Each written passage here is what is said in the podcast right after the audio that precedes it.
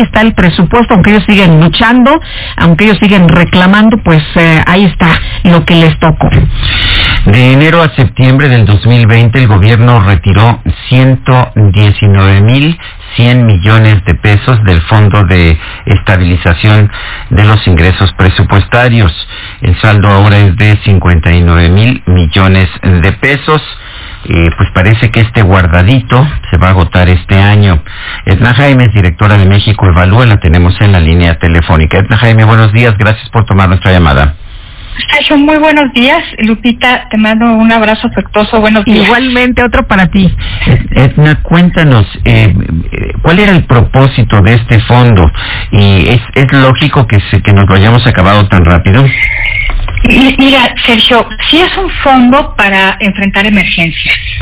Son de estos guardaditos de cuando hay vacas gordas, pues vas haciendo para cuando tengas vacas flacas. Ahora, decirte que sí nos lo acabamos muy rápido, eh, Sergio, y el problema es que lo que esto representa es una debilidad profundísima en nuestras finanzas públicas. Se presenta distinto. El presidente, el secretario de Hacienda nos dicen que tenemos finanzas públicas equilibradas, eh, sostenibles, y yo lo que te puedo decir es que si estamos haciendo uso acelerado de estos fondos, de estos guardaditos es que, y que se van a acabar, ese es el tema, eh, pues entonces estamos enfrentando riesgos enormes en materia de finanzas públicas. ¿Cuál es el origen? Pues el origen es una menor recaudación. Eh, de enero a septiembre de este año, pues tenemos respecto a lo que se eh, estimó en la ley de ingresos, pues estamos por debajo pues un 5.5% y y tenemos que compensarlo de alguna manera y, porque no hemos tenido ajustes eh, eh, en los proyectos de gasto. Me refiero, el presidente, dadas las circunstancias, no ha querido modificar sus proyectos prioritarios. Por lo tanto, pues hay que hacer el ajuste por algún lado. Y ese ajuste ha sido tomando los recursos que hemos, los ahorros que, teníamos en fideicomisos los ahorros que teníamos en estos fondos de estabilización y la gran pregunta es, ¿qué sigue? ¿Qué va a pasar en 2021 o en 2022, Sergio? Porque eh, pues no nos va a alcanzar.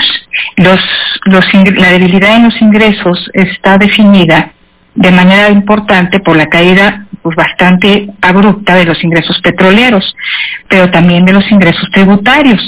Eh, y, pues la manera en que hemos compensado, Sergio, es eh, pues transfiriendo recursos de fideicomisos y de estos fondos de ahorro. Entonces eh, los, neoliberales hicieron mejor las cosas porque pues antes sí teníamos estos guardaditos para lo que se ofreciera y ahora no los tenemos.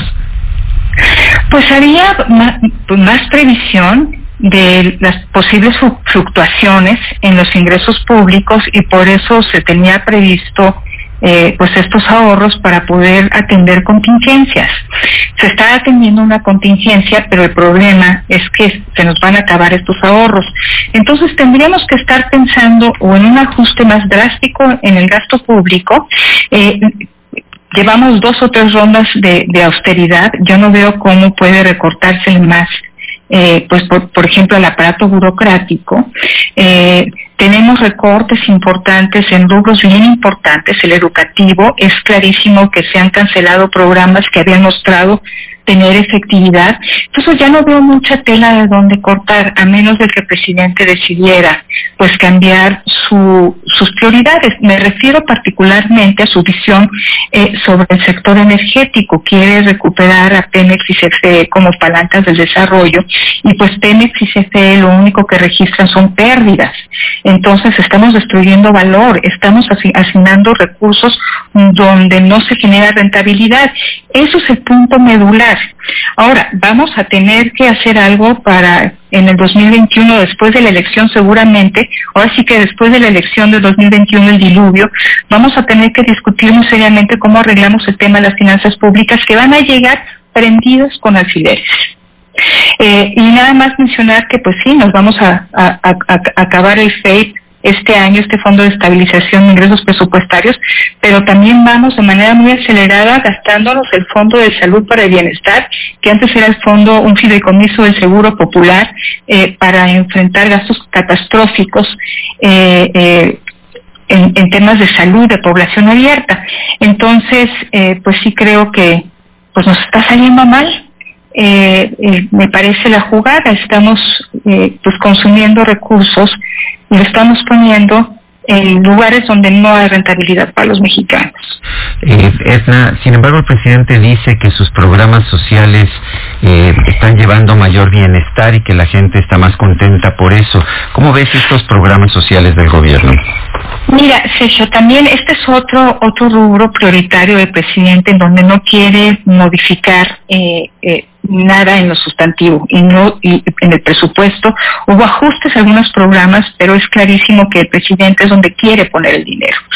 Eh, vamos a tener que esperar Sergio a tener una medición de la pobreza en el país. Ese va a ser el indicador más importante para saber si estos recursos están teniendo un impacto eh, en la población pues que más necesita eh, pues de algún tipo de eh, programa que ayude pues a superar su condición de pobreza.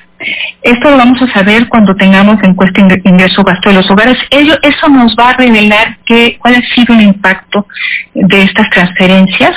Lo que sí tenemos ya es una evaluación del diseño de estos programas hecha por Econeval. Es una muy buena eh, evaluación de diseño, únicamente de diseño, porque pues hay un trabajo tanto de gabinete como de campo y sí se identifican problemas importantes en los programas.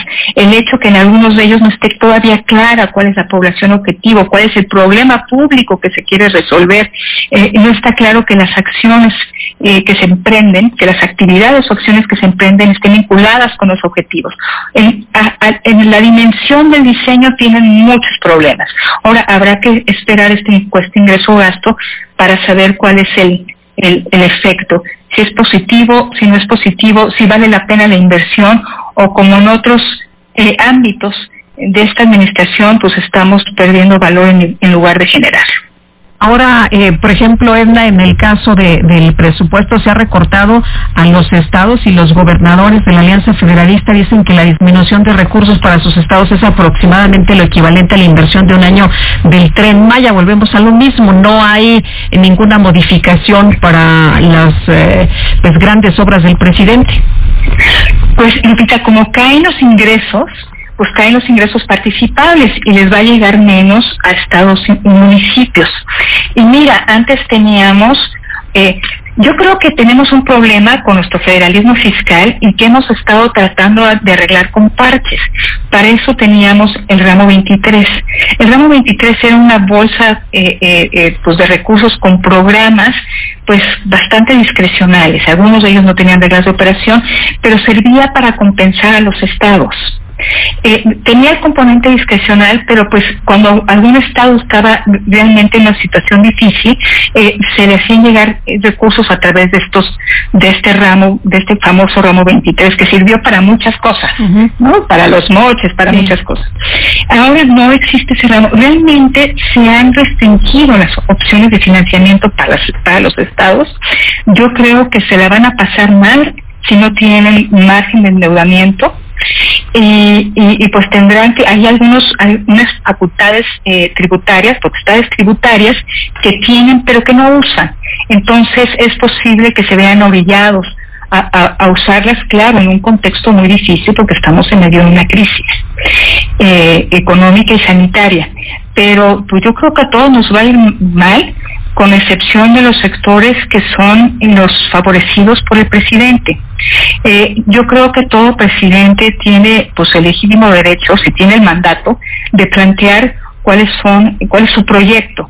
El tema es que aquí llevamos varios años eh, eh, probando que no es necesariamente una buena decisión apostar como se está apostando por el sector energético, por empresas que está muy difícil que se conviertan en palancas de desarrollo, que registran pérdidas mes con mes y que esto puede pues ser, yo digo, el, pues, el mayor eh, eh, talón de Aquiles del presidente, que no pueda acabar dándonos buenas cuentas porque está obsesionado con, sus con su propio proyecto, sobre todo me refiero al del sector energético.